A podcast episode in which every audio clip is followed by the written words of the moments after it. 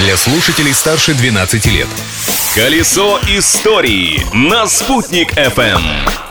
Всем большой солнечный привет! Сегодня уже 8 января. Как эта дата вошла в историю? Например, так. 8 января 1709 года был выпущен первый в стране гражданский календарь. По инициативе Петра Первого, конечно же. А по инициативе Юлии Санвердиной разберем и другие факты из истории этого дня. Трутся обось медведи, вертится земля. Сегодня эта песня как нельзя кстати, потому что именно 8 января 1851 года французский физик Жан-Бернар Леон Фуко доказал, что Земля вращается вокруг своей оси. И не просто доказал, а увидел. Плоскость колебаний длинного тяжелого маятника, который он подвесил в погребе своего дома, постепенно поворачивалась. Эксперимент вызвал сенсацию как в научной среде, так и среди простых людей. Маятники Фуко в итоге были установлены в крупных городах Европы, Америки и даже Советского Союза под куполом Исаакиевского собора в Санкт-Петербурге.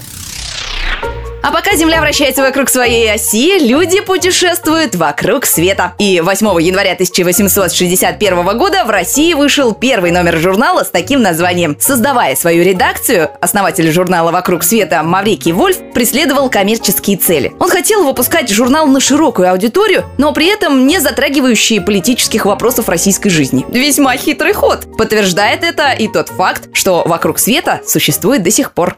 Личность дня. Облетев вокруг света вместе с журналом «Именинником», вернемся к нам в республику. Здесь 8 января 1917 года родился Загир Исмагилов, народный артист СССР, выдающийся башкирский советский композитор, педагог и общественный деятель. Он внес огромный вклад в развитие национальной оперы и инструментальной музыки. Кроме того, Загир Исмагилов стал создателем и первым ректором Уфимского института искусств, который теперь заслуженно носит его имя. А в сквере рядом с Башкирским государственным театром оперы и балета в 2008 году был открыт памятник композитору.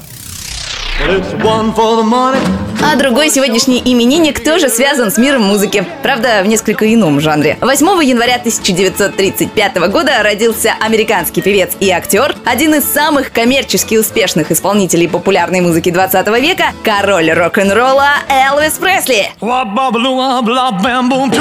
Больше одного миллиарда экземпляров пластинок этого исполнителя в целом было продано в мире. И эта цифра продолжает расти продолжает прирастать и число в календаре. Завтра уже 9 января. Вот тогда-то мы с вами и встретимся вновь, чтобы узнать еще кое-что интересное из истории дня. Ведь в прошлом нельзя жить, но помнить его необходимо. Колесо истории на «Спутник FM.